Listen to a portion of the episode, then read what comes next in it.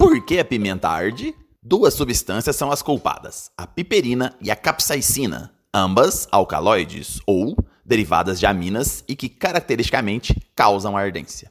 Estas substâncias, ao entrarem em contato com as papilas gustativas da língua, são recepcionadas pelo cérebro com uma mensagem do tipo: O mundo está em chamas dentro da minha boca. O cérebro, então, emite respostas salvadoras, tais como aumento da salivação, transpiração e, em alguns casos, a pessoa lacrimeja, isto é, chora. Pode até ser gostosa, mas o cérebro entende que o que tem na pimenta é um ataque.